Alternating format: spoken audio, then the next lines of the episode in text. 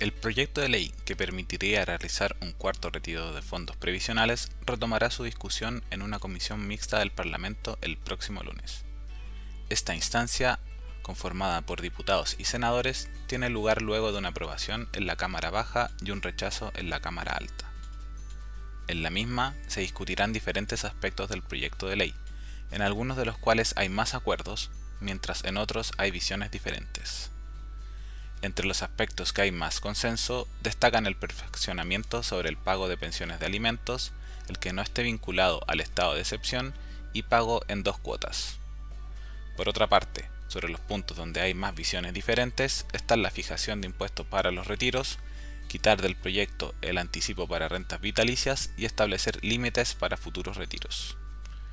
Cabe destacar que la comisión mixta podría aprobar una propuesta por mayoría, pero si ésta se rechaza en la Cámara de Diputados o de Senadores, el proyecto se termina.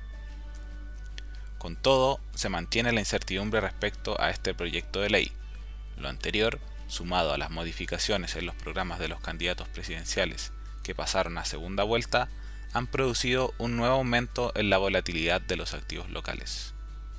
De esta manera, hemos visto un retroceso en general de los activos locales luego de los rendimientos positivos del día lunes cuando el mercado internalizó los resultados mejores a los esperados para los partidos del oficialismo y sus cercanos.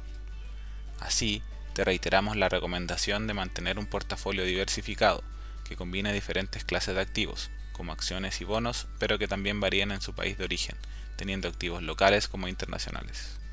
Lo anterior te permite enfrentar de mejor manera episodios de incertidumbre y volatilidad como el actual.